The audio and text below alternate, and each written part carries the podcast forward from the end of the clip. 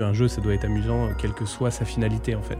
Mais en fait, je pense que si on réfléchit bien, le jeu vidéo, il a cette, surtout le jeu vidéo sur mobile d'ailleurs, il a cette capacité à rentrer dans le quotidien des gens. Bienvenue dans ce nouvel épisode de Made in Tech, deuxième épisode de, euh, dédié à la thématique des business models, des modèles économiques en santé. Euh, on a eu euh, l'occasion d'échanger avec Vincent Verkemer euh, la dernière fois. Et aujourd'hui, je suis avec Edouard, CEO de Tilac. Salut Edouard. Salut Thomas, ravi d'être là. Ben, merci, par, plaisir partagé.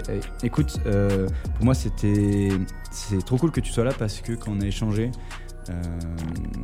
je me suis toujours, je me suis très vite posé plein de questions. En fait, Tilac, je, vous, je, te suis depuis, depuis quasi que, que moi je me suis lancé sur, dans, dans, la santé et et euh, je trouve que c'est vraiment un, exemple de ce qu'on arrive à faire avec du digital en santé en France.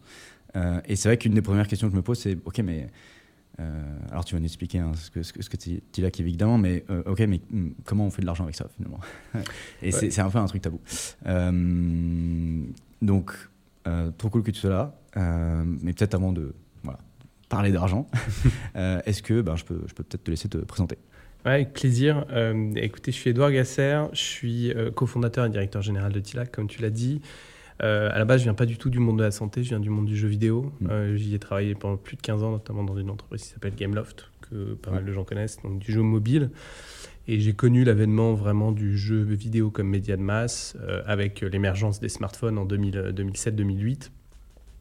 et surtout, je me suis toujours dit, à mesure euh, en fait, que je travaillais dans le monde du jeu vidéo, qu'on pouvait faire plus que du simple divertissement avec le jeu. Mm. Et en fait, en 2016, j'ai eu la chance de rencontrer un professeur en ophtalmologie qui s'appelle le professeur Sahel, qui euh, cherchait à créer un outil qui puisse lui permettre de suivre certains de ses patients. On parlera des pathologies, mais certains de ses patients qui sont atteints de maladies euh, dégénératives des yeux liées à l'âge. Et qui me disait, la plupart des outils de santé digitale que je pourrais utiliser sont soit pas suffisamment fiables, soit surtout les patients l'utilisent pas en fait à la maison. Euh, et, il avait eu quand même ce pressentiment que le jeu pouvait avoir un impact justement sur l'engagement du patient et, permettre de, créer des routines euh, de, suivi à domicile. Et de cette discussion est née une idée assez simple, hein, qui était de créer un jeu qui puisse permettre de suivre la vision euh, du patient, plus particulièrement l'acuité visuelle du patient à domicile sur smartphone, et d'alerter quand il y a un changement dans la vision pour optimiser les parcours de soins dont on parlera juste après. Et en fait, Tilac, c'est pour ça que le slogan de l'entreprise, c'est You Play We Care, c'est qu'on crée des jeux vidéo médicaux qui mmh. permettent de suivre des patients, de suivre et potentiellement de réhabiliter des patients qui sont atteints de, maladies chroniques des yeux. C'est vraiment marrant parce que euh, ce parcours de euh, venir du jeu vidéo et aller vers la santé, c'est pas la première fois en fait que, que j'ai l'occasion de croiser des, ce, parcours-là dans le podcast. C'était Malo, je sais pas si tu connais Healthy Mind. Mm-hmm. voilà, que eu, je crois que c'était un des premiers épisodes que j'ai enregistré. Et Malo me racontait, c'est la même chose. en fait, moi, je, je viens du jeu vidéo, c'est un truc qui me passionne. Et euh, un jour, j'ai euh, croisé euh, un, professeur qui m'a raconté que. Enfin, qui est tombé en fait sur le, jeu vidéo qui faisait des casques de, réalité virtuelle, de réalité augmentée. Et, en fait, c'est un super cas d'application pour mes patients. alors, en l'occurrence, c'est plutôt pour faire de l'hypnose thérapeutique, ce genre de choses. mais je trouve ça marrant de partir du jeu vidéo, qui est quelque chose que qui paraît assez, euh, ouais, euh, un peu pas sérieux, appliqué à quelque chose où c'est complètement l'inverse. C'est, en fait, c'est, c'est, ce qui va servir à, bah, en fait, dans la vie de tous, enfin pour, pour, pour, ce gars. Donc, je trouve le paradoxe intéressant. Et je sais pas si tu as, déjà eu des, des, des, remarques un peu comme ça sur, euh, sur Tilac. C'est un, jeu, c'est un gadget, quoi. Ouais, bah, bien sûr. Et puis surtout, nous, on, on, fait quand même un, jeu, en l'occurrence Odyssey, qui permet le suivi de, de, patients qui, sont en moyenne, qui ont une moyenne d'âge de 72 ans au sein de l'application. Donc, on mm. a eu vraiment ce, ce, ce, discours au début euh, très fort, hein, qui était... Euh, très bien, mais c'est pas sérieux, c'est pas adapté à la santé. Quoi. Et donc, du coup, pour essayer de faire passer la pilule, les gens disaient Serious Games qui avait le don de m'énerver parce que je trouve que c'est une, enfin, c'est un oxymore. Ça, ça, ça, ça, veut rien dire. Jeu sérieux, un jeu, ça doit être amusant, quelle que soit sa finalité, en fait. Et euh, mais en fait, je pense que si on réfléchit bien, le jeu vidéo, il a cette, surtout le jeu vidéo sur mobile d'ailleurs, il a cette capacité à rentrer dans le quotidien des gens, en fait. Et euh, quand on réfléchissait un peu sur comment justement rentrer, créer un réflexe santé digitale, hein, en fait, hein, ou euh, en l'occurrence santé visuelle, le jeu vidéo, ce qui est agréable, c'est que ça aussi permet d'enlever le côté euh, je suis malade, on va me répéter en permanence que je suis malade et on va créer une expérience en fait assez agréable qui en même temps va permettre de va permettre d'être suivi ou de se soigner. Et, et, au final, il y a beaucoup de choses qui se passent comme ça dans la vraie vie. Il y a beaucoup de choses qui sont gamifiées, euh, le sport. Euh, il y a, maintenant, on voit même quand on, quand on consomme au supermarché, euh, mettez votre ticket de caisse pour gagner, un, pour gagner une loterie ou quelque chose comme ça. Et, et en fait, ça a, ça a vecteur de rétention et d'engagement. C'est-à-dire que les gens ils vont revenir pour retenter la deuxième fois. Ou, et, et moi, c'est ce mécanisme-là qui m'intéressait. Après, la santé, effectivement, je ne suis pas tombé non plus par hasard. Dans ma famille, il y a toujours eu des médecins. Et puis, j'avais envie de donner un peu plus de de sens, même si c'est extrêmement noble de vouloir divertir les gens. Je, serais ravi d'ailleurs de retravailler d'ailleurs dans, dans, ce domaine-là euh, euh, plus tard, mais euh, j'avais envie d'avoir une finalité effectivement un peu plus, un peu plus ouais, sérieuse, ou en tout cas qui avait un peu plus de sens. Hmm. Mais moi je pense que c'est surtout une innovation d'usage. Hein. C'est comment on fait pour rentrer dans le quotidien, dans le quotidien des patients sans que ça soit une, un fardeau. Hmm. Et je trouve ça assez en même temps, assez intelligent de dire, ben, euh, prenons exemple, euh, on a un problème, on n'arrive pas à... Euh, on parle, moi, quand j'ai commencé à, m'intéresser à la santé, on, j'entendais beaucoup le terme observance. Je ne comprenais pas ce que ça voulait dire, mais ce que j'ai compris, c'est, ben, en fait, même si tu prescris un traitement à un patient, ça suffit pas. Il faut qu'il vraiment qu'il si tu prends pas si on donne on prescrit un médicament mais si tu le prends si tu le manges pas enfin si tu le, le consommes pas ça pas de pas de guerre. Euh, et du coup, euh, il faut s'assurer qu'il y a une observance, que le patient le, le prend bien. Et, on s'est intéressé à euh, là où quelles industries arrivent vraiment à avoir cette observance. Je pense tout de suite à des réseaux sociaux, je pense tout de suite à des jeux vidéo où tu as, as, envie d'y revenir et l'appliquer à des choses alors sérieuses, mais où, comme tu dis, la finalité, la finalité est différente, mais peu importe le vecteur en fait pour y arriver. Euh, je trouve ça super intelligent. Alors, est-ce que tu peux nous expliquer un petit peu, du coup, c'est quoi la, finalement la science derrière ça? Parce que euh, oui, c'est un, un, un, jeu vidéo, mais euh, du coup, il y a quand même une, une part de science. On parle d'une pathologie, on essaie de. tu peux nous, nous détailler tout ça? Bien sûr. Alors, le, le plus simple, c'est de commencer effectivement par les pathologies. Donc, les pathologies qu'on a ciblées avec notre premier jeu, ce sont les maladies dégénératives des yeux liées à l'âge, comme la dégénérescence maculaire liée à l'âge, la DMLA, ou la, les, complexi enfin, les complexifications, enfin, en tout cas les, euh, euh, les, les, effets d'une rétinopathie diabétique, un œdème maculaire chez les, chez les, patients qui sont atteints de rétinopathie diabétique, par exemple. Et en fait, c'est malheureusement des maladies qui mènent à la cécité si elles ne sont pas traitées à temps. Donc il y a une urgence médicale. Fort heureusement, il y a des traitements qui permettent de freiner l'évolution de ces pathologies. Mm qui sont euh, ce qu'on appelle des anti-VEGF. Donc, c'est des injections qu'on va faire dans l'œil euh, en moyenne tous les 2-3 mois pour pouvoir maintenir la vision du patient. On ne soigne pas le patient, on, freine juste l'évolution de la pathologie. Le, patient est déjà diagnostiqué, on sait qu'il. Il, a, atteint la pathologie, mais tout ce qu'on peut faire, c'est juste ralentir. Euh, c'est ça, mais c'est, ce, sont les premières, ce sont les premières causes de cécité dans le monde. on arrive à freiner et à, et à, maintenir la vision du patient si tant est qu'on intervient au bon moment et suffisamment tôt. Et aujourd'hui, euh, bah on le sait, il y a des problèmes d'observance au traitement traditionnel, il y a des problèmes euh, de surcharge de manière générale, notamment dans le domaine ophtalmologique. Euh, donc elles ne sont pas forcément dépistées à temps. en termes de qualité de vie, c'est compliqué parce qu'une injection, c'est assez lourd, enfin, c'est douloureux, il faut se déplacer. Donc il y a aussi pas mal de patients qui arrêtent hein, les traitements au bout d'un temps parce qu'ils ne voient pas forcément tout de suite l'impact. Et quand ils voient l'impact, il est souvent euh, irréversible en fait le changement. On ne peut pas récupérer les points qu'on a perdus. Donc en fait, il y a une urgence de sensibiliser le patient sur euh, bah, sa baisse euh, de vision pour permettre au patient, au médecin pardon, d'intervenir au bon moment. et c'est vraiment ce parcours-là qu'on essaie d'optimiser grâce à Audisight.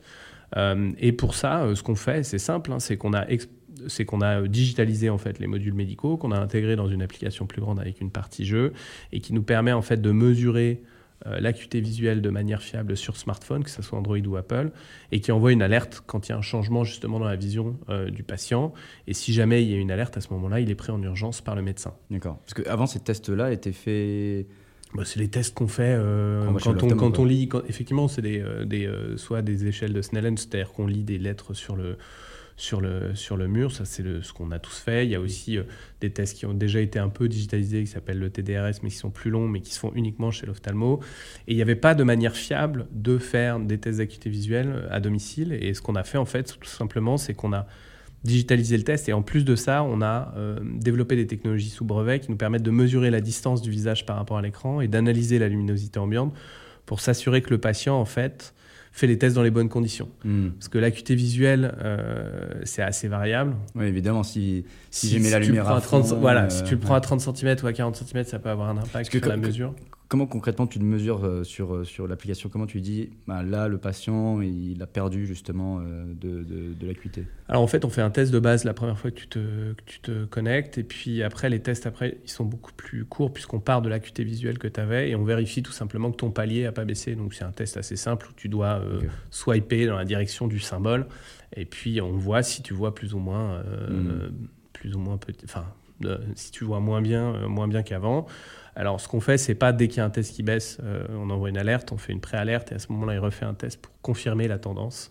Ce qui va nous intéresser, c'est la variabilité de la mesure, en fait.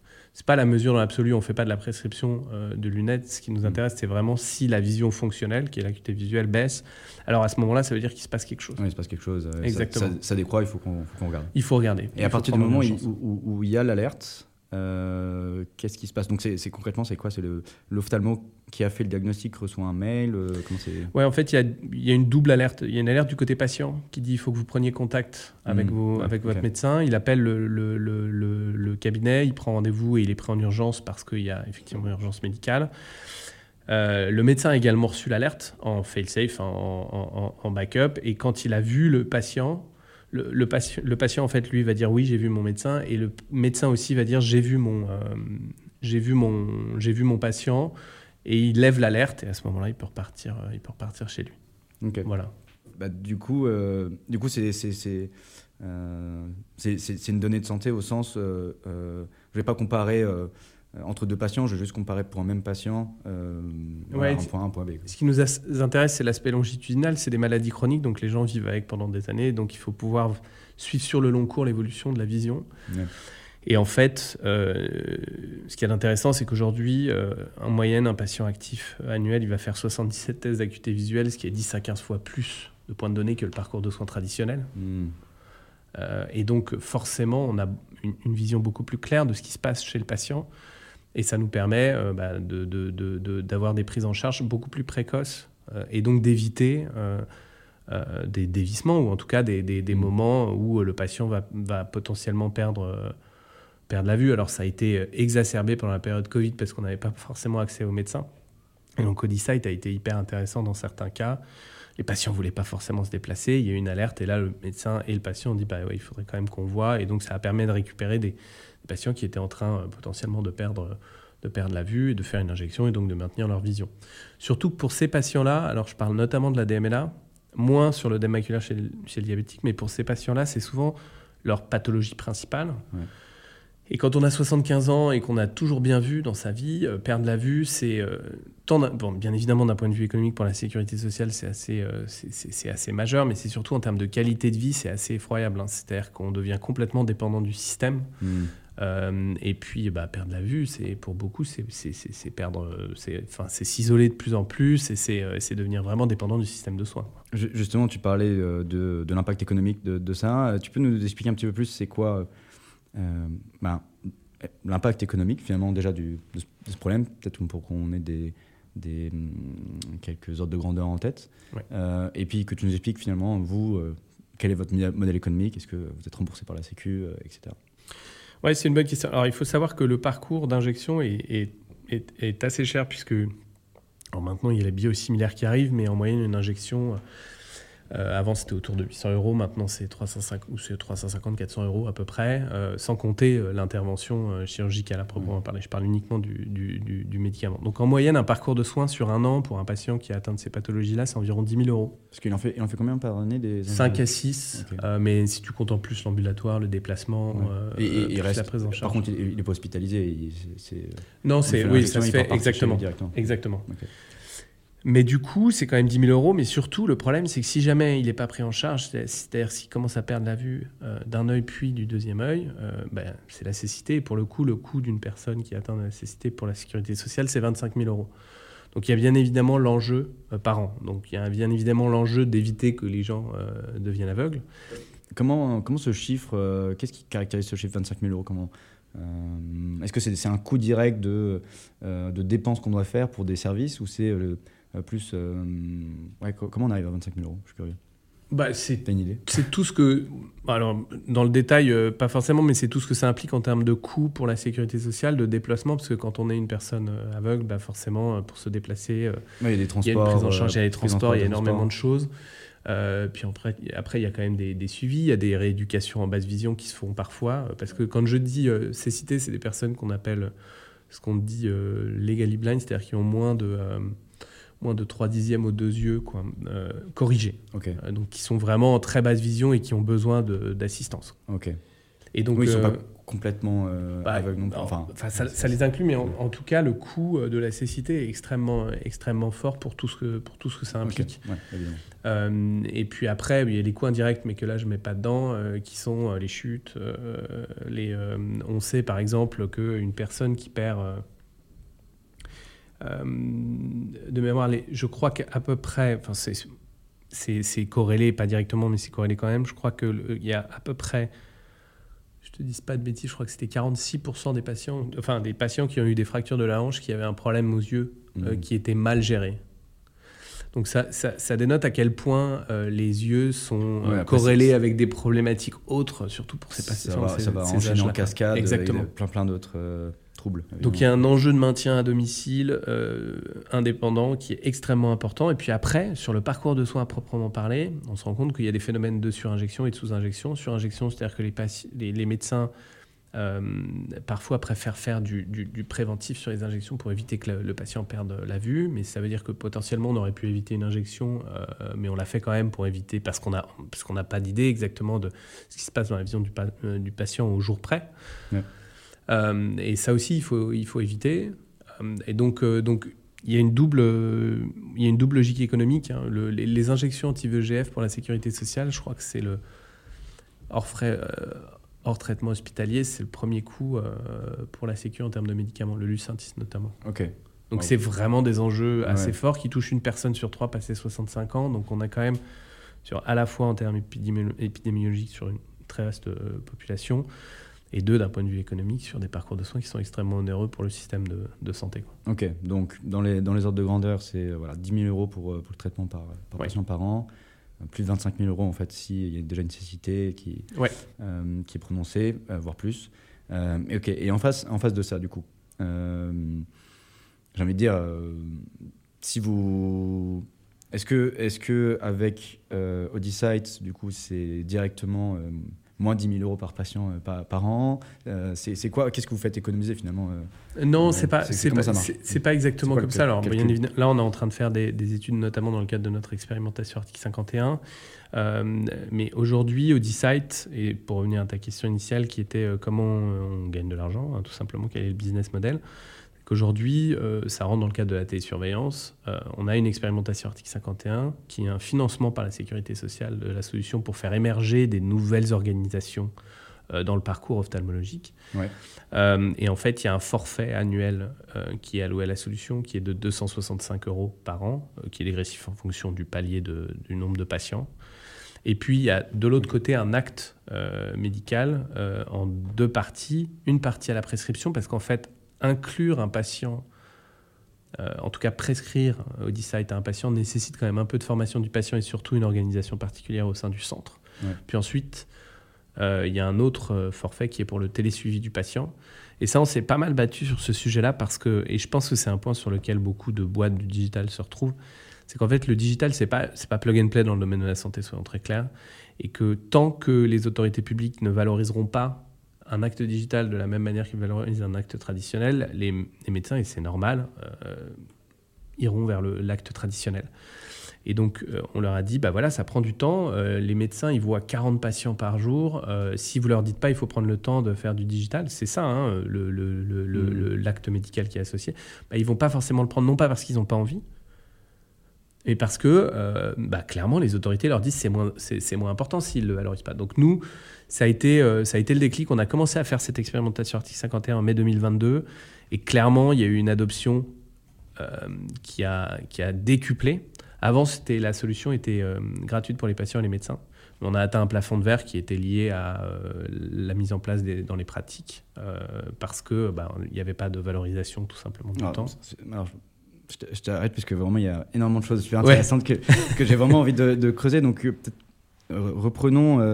Euh, donc vous êtes remboursé, vous avez obtenu un remboursement dans le cadre d'un article 51. Est-ce que déjà juste ça, tu peux nous expliquer un article 51 en quoi ça consiste, mhm. comment comment comment tu rentres dedans, qui qui le propose en fait et est-ce que tu me disais déjà, déjà ce point-là Oui, euh, absolument. Alors, je vais faire quelque chose de chronologique parce que je pense que c'est assez, euh, assez éloquent. C'est-à-dire que quand nous, on a commencé à, déployer la solution, une fois qu'on a eu notre marque HCE, qu'on avait fait nos études cliniques pour prouver qu'il y avait fiabilité du test et que du coup, on pouvait mesurer l'acuité visuelle à domicile du patient, on a d'abord fait une phase de déploiement, euh, une phase, une POC, enfin une, une, phase pilote en France auprès une quinzaine d'ophtalmos et à peu près 200 patients pour voir si effectivement la solution fonctionnait. Ça marchait bien, on s'est dit comment on fait pour la déployer plus largement. Je, suis curieux d'ailleurs comment tu fais pour... Euh, enfin, ces, ces 15 ophtalmos, ils, ont, doivent être particulièrement... Euh, est-ce qu'ils sont... Euh, est-ce que c'est des geeks qui ont envie de tester tout ce qui est digital? Parce que tu, tu dis, c'est quand même un coût. Il faut, il faut, faut, il y a un engagement du part de, de, l'ophtalmo pour tester la solution, pour faire des retours dessus. ouais, pourquoi finalement, comment vous les avez parce qu'il y avait quand même un consensus au sein de la communauté scientifique et médicale euh, autour du suivi à domicile. Il faut voir qu'avant, la, la, euh, HAS préconise, d'ailleurs fait un, fait un référentiel sur le sujet, préconise le suivi à domicile de ces patients. Mais jusque-là, ce que les médecins faisaient, c'est qu'ils donnaient ce qu'on appelle une grille d'Amsler, qui est une grille en papier qu'on met sur son frigo. On doit voir si les lignes, euh, globalement, sont, sont, tordues, enfin, se, changent de forme. Et si jamais on voit ça, c'est que potentiellement, la maladie est en train d'évoluer. Mais c'est difficile à traquer et surtout, en fait, les patients les utilisent très peu. Ouais, ils vont pas. Non, ils, oublient, puis ils peuvent pas revenir avec euh, pour montrer parce que ça, c'est pas c'est extrêmement subjectif en fait. Mais, il y avait quand même déjà l'idée de, ok, ils font un suivi une fois qu'on est à la maison et le, il y a un système, en fait c'est un système d'alerte. Hein, je, je, vois que les lignes ont bougé. Oui, voilà, euh, c'est ça. Je, m'alerte moi-même en tant que patient et je vais prendre rendez-vous. Exactement, mais c'était pas objectif. Et donc du coup, tout le monde disait, bah, si on arrivait, enfin, si on arrivait à, euh, à, mesurer de, manière fiable, par exemple, l'acuité visuelle. Euh, bah, ça nous permettrait d'être vraiment au courant de ce qui se passe chez le patient. Donc ça, ça a été la première phase. Et c'est vrai que ça a été relativement facile d'avoir, c'est souvent les pionniers, il y en a, il y en a des, des, gens qui sont vraiment ouverts aux nouvelles technologies, qui veulent aussi améliorer les parcours de soins. Donc ça, ça a été les, les, 15 premiers qui, euh, d'ailleurs je les remercie là, mais euh, qui ont été euh, vraiment bah, nos, nos, nos, nos bêta-testeurs. Les bêta-testeurs, ouais, c'est ça. Et puis après, on s'est dit comment on fait pour élargir plus largement la, bah, le, la, patientèle et puis les médecins qui, euh, qui utilisent la solution. Et on s'est assez vite rendu compte qu'il fallait utiliser une force de vente sur le terrain pour convaincre, euh, un peu à la manière d'un nouveau médicament.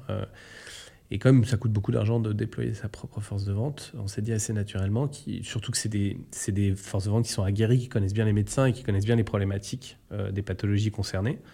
Donc on a fait un partenariat en fait avec un, avec un labo pharmaceutique. En mm. l'occurrence, à l'époque, c'était Novartis. Et ça nous a permis de passer de 15 médecins entre mai 2019 jusqu'à euh, jusqu'à notre euh, article 51, donc, euh, à environ 150 médecins et puis 3000 patients. Ça, c'était la première phase. À ce moment-là, vous étiez déjà dans l'article 51 non, non, pas encore. C'était avant. Donc, ok.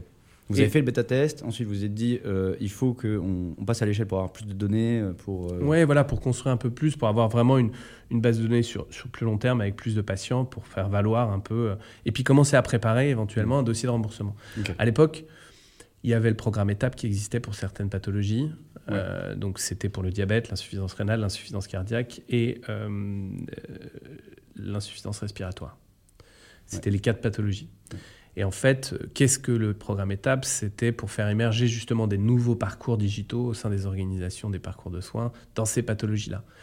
Mais assez vite, euh, bah, il y a eu Donc pas l'ophtalmo. Pas l'ophtalmo. Et assez vite, il y a eu une réflexion sur comment on fait pour élargir étape, parce qu'il n'y a pas que ces pathologies-là, et c'est de là que c'est créé, enfin en tout cas... Oui, étape c'était 2015, quelque chose... Ouais, exactement.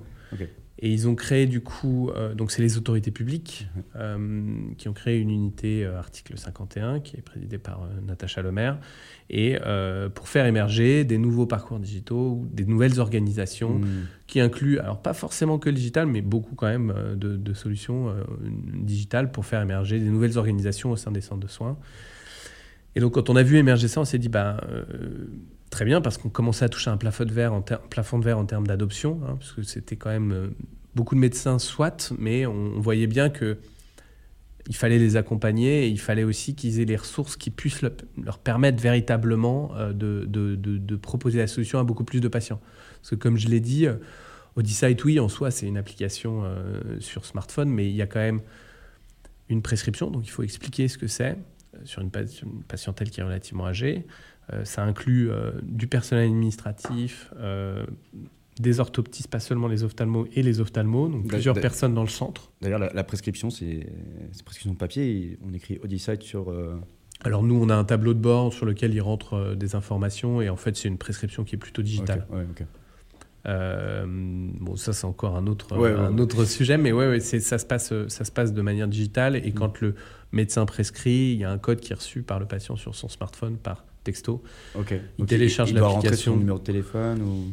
bah, c'est le, en général le personnel administratif du, cabinet qui rentre les ah informations. c'est le médecin, l'ophtalmo doit déjà expliquer euh, tout ce qui va se passer. Ensuite, euh, je sors de la, la, salle de consultation et en fait, euh, Exactement. on doit m'expliquer. Bon, bah, vous, allez recevoir un SMS, etc., etc., Alors le parcours idéal, c'est en général il y a la secrétaire qui est en entrée, effectivement du dépose des informations dans la, dans la, salle d'attente pour dire est-ce que vous avez un smartphone, est-ce que ça vous intéresse. Ensuite, c'est l'orthoptiste euh, dans des centres euh, de plus grande taille qui, en général, fait les tests euh, au préalable de la consultation, qui va faire aussi l'éducation euh, d'Audisite, donc informer sur comment ça marche et tout ça. Et c'est le médecin, lui, fait juste la prescription. Parce qu'il a très peu de temps et, et du coup, c'est. Voilà. J'aime bien en fait que tu décrives vraiment comment ça se passe concrètement sur le terrain. Alors c'est peut-être un cas idéal et encore il y a plein plein d'autres euh, cas différents, mais c'est vrai quand on, pense euh, nouveau, euh, nouvelle application, nouveau service digital, on, pense tout de suite au prescripteur et, et on, avant d'aller vraiment dans une salle d'attente et de voir comment ça se passe, on voit pas en fait ben, non il y a aussi la secrétaire qui doit expliquer, il y a en fait le le vrai parcours est très différent de celui qu'on a en tête euh, spontanément quand on pense à ça. Mais ça, euh, c'est la même chose. je pense c'est la même chose pour toutes les pathologies. Puis on le voit à l'hôpital, on parle effectivement des chirurgies, mais le travail des infirmières, et, euh, notamment d'un point de vue du suivi et puis sur l'aspect psychologique, est, primordial. Et au final, les patients passent beaucoup plus de temps avec les infirmières à l'hôpital qu'avec les, qu'avec les médecins, ce qui est normal encore une fois, parce que les médecins sont sur des actes qui sont très techniques euh, très, euh, très compliqué. Euh, par contre, l'accompagnement du patient est géré par le, par, par, mm. le reste, par le reste du personnel hospitalier. Et ça, je, suis curieux, comment tu l'as, comment tu l'as découvert tout ça? Pas, tu, Toi-même, tu, tu allais dans les, dans les centres pour voir comment ça se passe? C'est des retours plutôt de... est-ce que c'est des, des, des ophtalmos peut-être qui sont tournés dans, tes équipes ou au bord de qui te l'ont raconté. Comment tu as découvert tout ça? Alors, dans notre équipe, on a effectivement, euh, bah, parmi les cofondateurs, il y a le professeur Sahel, mais il y a aussi le docteur Jean-François euh, Germain, qui est directeur du centre de la rétine à l'hôpital des 15-20, euh, qui nous a ouvert ses portes pour comprendre un peu les parcours. Donc, on a fait bah, nos petits tableaux de bord pour essayer de voir comment les patients étaient gérés. Et puis, on a aussi Elidia, qui est une orthoptiste qui travaille avec nous et qui, qui a cette compréhension, bien évidemment, de l'accompagnement du patient. Et puis après, on est allé sur le terrain. Euh, on est vraiment allé sur le terrain et on y va encore beaucoup parce qu'il y a encore des optimisations à faire d'un point de vue organisationnel. Mais c'est clair que ça nous a permis de comprendre que euh, pour favoriser l'adoption, il fallait embarquer tout le centre. Mais si on n'a pas euh, la secrétaire, l'orthoptiste et qu'on n'a que l'ophtalmo, ça, ça, peut ne pas marcher. Quoi, Il faut qu'il y ait une volonté quand même globale du centre à, et c'est bien évidemment l'ophtalmo qui va, euh, qui, va donner, euh, qui va donner son go, mais il faut qu'on soit sûr que euh, les, le, le, le, reste du personnel ait, une compréhension de comment ça marche. Donc on a toute une phase de training pour vraiment optimiser en fonction de l'organisation du centre. Bah, pour être sûr que bah, voilà, ça, va marcher. vous mettez combien de temps en fait finalement à convaincre, entraîner toutes ces personnes C'est quoi l'effort qui, qui, qui a déployé? Bah, déjà bon, la première chose c'est il on, va tester l'intérêt de l'ophtalmo. Si, l'ophtalmo est, intéressé il y a deux possibilités en fonction de la taille du centre. Soit on fait euh, un rendez-vous visio euh, pour expliquer comment ça fonctionne et on fait un onboarding euh, visio. Soit si c'est un gros centre qui nécessite effectivement une formation d'un plus de plus grosses ressources on va sur le terrain pour les former. Au début on faisait beaucoup de, de terrain. Maintenant c'est un peu plus straightforward et je pense que les gens sont un peu plus habitué à l'exercice, mais on fait quand même encore beaucoup de, de, de, présentiel. Et en général, entre le moment où on a eu le premier contact et le moment où on onboard un, un, un, un centre, c'est pas du jour au lendemain. Mm. Ça prend, euh, ça peut prendre l'activation d'un centre peut prendre deux, deux mois, quoi, par exemple. Et c'est, je, je, suis curieux, c'est quoi le, je sais pas la plus grosse euh, surprise que tu as eue lorsque tu es allé sur le terrain comme ça, tu te dis ah ouais non, là en fait on est, ça on est vraiment pas du tout compris comme ça. Bah nous c'est euh, très honnêtement, enfin en fait, on a, on, a, on, a, on a, déjà halluciné du, de, de, du, nombre de patients que les médecins voient par jour. Ouais. Enfin, quand on voit 40 patients par jour, c'est beaucoup quand même. C'est vraiment beaucoup. Enfin, une consultation en ophtalmo, ça dure 3-4 minutes. Hein. La consultation à proprement parler avec l'ophtalmologiste dans des centres qui sont, euh, qui sont parce qu'ils n'ont pas le temps, parce qu'il y a tellement de patients mmh. que du coup, euh, vraiment, c'est comme ça que ça se passe. Donc du coup, et c'est euh, juste en Ile-de-France ou vous avez vu d'autres euh, Ah non, on est allé partout puisqu'aujourd'hui on est présent vraiment sur tout le, sur tout le, sur okay. tout le terrain. Donc, bah, oui, c'est vraiment que... la généralité. C'est euh, bah, quand même des, oui, c'est relativement court en fait. Hein, okay. Et euh, et quand on y réfléchit bien, euh, même quand on va voir son généraliste, en général, on passe plus de temps dans la salle d'attente que dans le que dans le que dans le que dans le cabinet, hein, enfin que dans le que dans la salle de consultation. Donc ça, ça a été la réalité de se dire ah ouais, on va rajouter 30 secondes à 3 minutes. Donc en fait, techniquement, euh, mmh. tu vois, on est en train de, on est en train de rajouter euh, bah, un sixième du temps, quoi. Ah ouais. ouais on se dit, bah non, mais Et en fait, si en tu fait, mets on... ça à x40, c'est une énorme charge. Euh, bah, c'est une grosse charge en fait. Mmh. Même si ça paraît pas grand chose, 30 secondes pour prescrire. Aujourd'hui, on dit qu'on peut prescrire en 45 secondes, ce qui est vrai. Mais 45 secondes sur 3 minutes, en fait, c'est beaucoup. Ouais. Et, et puis, je suppose qu'il y a le temps et puis il y a la, la charge à chaque fois. C'est je oui, bien sûr. Et puis, alors. Temps perçu, quoi. Exactement. Donc, tout, tout, ça, ça a été des choses qu'on a beaucoup étudiées et qu'on continue d'améliorer, parce qu'il y a encore des, des, des, des, des angles morts. Hein, euh, et, euh, et, en fait, c'est pour ça qu'on atteignait un plafond de verre. Mm. Et donc, pour revenir à, à, mon parcours initial, à partir de, je dirais, euh, ça devait être à partir de septembre 2019 ou fin de l'année 2019, on s'est dit, il faut qu'on aille faire un article 51, puisque ça venait de, ça venait de s'ouvrir un d'autres bateaux. On va aller vraiment faire valoir le fait qu'il faut une nouvelle organisation des soins en ophtalmologie qui inclut euh, le digital et qui va nécessiter un accompagnement à la fois du personnel sur le terrain et, euh, euh, et des patients. On a déposé un dossier euh, et ça nous a pris quand même un peu de temps, mais il y a eu le Covid entre, donc euh, les équipes, euh, bien évidemment, d'Article 51 ont été mobilisées sur le sujet Covid et c'est bien normal. Euh, donc ça a pris un peu de temps et on a eu notre. Le temps, c'était surtout les, les, échanges. Les coup, échanges, il y a eu des workshops pour définir quel allait être. Euh, bah, le, le, le, parcours. Euh... Parce que qu'est-ce que tu dois mettre dans ce dossier finalement Je dis, ok, je prends la décision, je veux euh, postuler ou rentrer dans cet article 51, qu'est-ce que, à partir de là, c'est quoi le, plan? Faire? C'est un gros cahier des charges euh, qui présente la solution, qui présente euh, des témoignages patients, médecins, euh, qui présente euh, un budget, qui présente une, une, nouvelle organisation et qui présente aussi un plan d'évaluation, parce que c'est une expérimentation, donc il faut l'évaluer, qui va permettre à la fin de déboucher, on l'espère, en tout cas c'est ce sur quoi on travaille, euh, à, à, quelque chose de plus pérenne, un remboursement mmh. qui sera plus pérenne. Okay. Euh, mais donc c'est l'élaboration de ce dossier déjà, euh, elle est particulière. Il y a deux types de dossiers, il y a des dossiers au niveau nationaux, au niveau national pardon, et euh, au niveau local. Il y a pas mal d'articles 51 qui sont au niveau local, c'est-à-dire à, à l'échelle d'un centre où il y a une volonté euh, d'implémenter quelque chose de nouveau.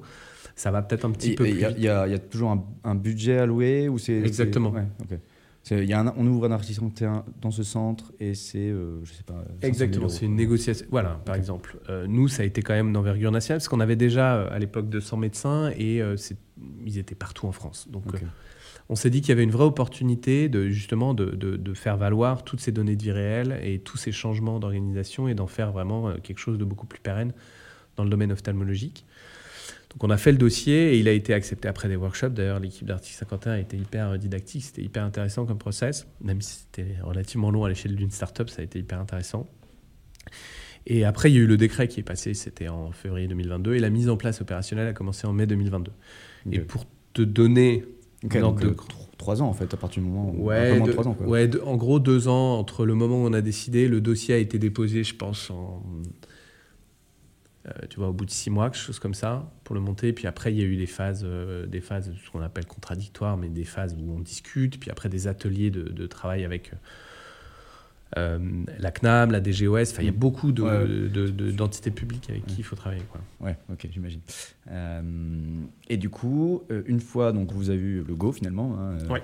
sur cet article 51, euh, donc à partir de ce moment-là, vous êtes remboursé euh, à chaque prescription. Comment ça marche euh, une fois que Ouais, c'est. Que- et est-ce que les centres aussi touchent quelque chose que- C'est quoi un peu le Alors en fait, c'est euh, la, mécanique. bah, après, ça, ça diffère, j'imagine, d'un article 51 à un autre. Euh, ce qui fait, c'est qu'il y a une plateforme et en fait, on upload euh, à la fois les données du centre et les données euh, des patients chaque mois. Et en fait, le forfait qui a été, qui a été euh, alloué euh, annuellement, que ce soit pour le médecin ou pour le patient, Oui. nous est mensualisé en fonction des données qu'on qu'on upload sur, le- sur les plateformes de la CNAM. Ok. Voilà. Donc très concrètement, vous vous dites, euh, voilà, il y a eu, cette année, il y a eu 100 patients, beaucoup plus, je sais pas d'ailleurs. C'est combien de patients euh? Ouais, alors c'est c'est ça qui est intéressant, c'est qu'on est passé de 30-40 prescriptions au mois de janvier 2022 par mois Ouais. à euh, 1000 au mois de mars 2023. Ah oui. Pour te, et- Juste après la, après la section. Ouais, bah, là, il y a une petite phase de, tu vois, mais Ouais. pour te donner l'ordre de grandeur, en- on avait 3000 pas- enfin on avait 3 on avait enrôlé 3000 patients jusqu'en jusqu'en mai 2022 et maintenant on est à plus de 12 000 pour te montrer un peu l'accélération. Euh, Et c'est quoi la mécanique euh, du coup euh, qui, qui fait ça? Est-ce que c'est bon bah au moment de ma consultation, je sais que ça vaut le coup que je passe 30 secondes de plus pour faire la prescription parce que je sais que finalement j'ai touché euh, je sais pas 50 euros. Enfin, je, je dis n'importe quoi. Euh, et, et je sais que c'est bien pour le patient. C'est ça la mécanique en fait qui fait que ça, on, on fait ce switch. Ouais, je pense que c'est la valorisation du temps. Ouais. C'est tout. Enfin, en fait, on a des problématiques en santé, à mon avis, qui sont très liées au temps médical. Euh, On n'a pas assez de médecins, on n'a pas assez de ressources. Ouais. Euh, C'est pas assez optimisé. Euh, Ils veulent tous faire du digital. Enfin, j'entendrai aucun médecin dire sciemment, euh, ça m'intéresse pas. Bien évidemment, ça va permettre d'augmenter leur capacité à gérer plus de patients. La difficulté qu'ils ont, c'est comment on intègre ça de manière pérenne, sans que ça bouleverse complètement le quotidien, Hmm. à la fois de leur personnel, mais aussi des patients, euh, et du coup que ça, ça, ça soit au détriment du, du soin. Enfin, je pense qu'ils sont tous dans une volonté d'améliorer le soin pour, pour leurs patients. Par contre, si c'est pour passer du temps sur quelque chose qui est euh, qui, qui nécessite un peu de changement, il faut le, il faut le, le valoriser. C'est une transformation qui a été, euh, qui a été, euh, qui a été lente, mais qui là s'accélère effectivement parce qu'il y a une acceptation. Ça fait partie des pratiques, en tout cas pour ceux qui, qui l'utilisent. Alors dans le, dans le cadre de cette expérimentation, on est limité, on, va, à, on, sera à 11 300 patients. On a un palier à 11 300 D'accord. patients Ah oui, à- entre mai 2022 et... à 1000 pr- 1000 prescriptions, 2000 prescriptions par jour. ça- Ouais, ça bah, ça va par, mois, hein, par mois. Euh, Par mois, oui, pardon. Enfin, par jour, peut-être un jour, mais pas, pas pour l'instant. Et euh, donc, euh,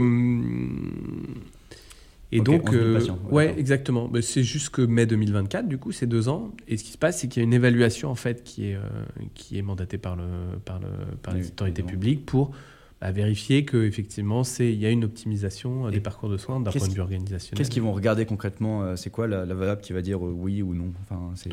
Ouais, c'est c'est multi-paramétrique. Il y a des enjeux de qualité de vie, il y a des enjeux d'optimisation des parcours, de meilleurs soins. Donc, sur la qualité de vie, euh, ça va être voir si les patients sont contents et si les médecins sont contents, bien évidemment.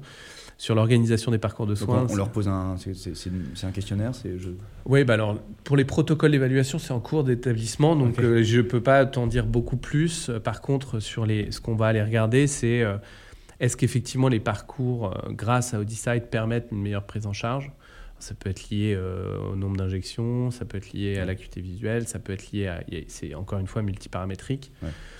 Euh, et in fine, il y a aussi un rapport économique, c'est important. C'est-à-dire, est-ce que euh, investir, euh, donc là on parle de 500 euros par an par patient entre ce qui va au médecin et ce qui va, ce qui va à TILAC, est-ce que c'est effectivement quelque chose de, euh, d'économiquement viable aussi pour la sécurité sociale par rapport euh, au coût du parcours coût, de ouais. soins dans sa globalité quoi? Bah, justement, euh, en, en- en essayant de...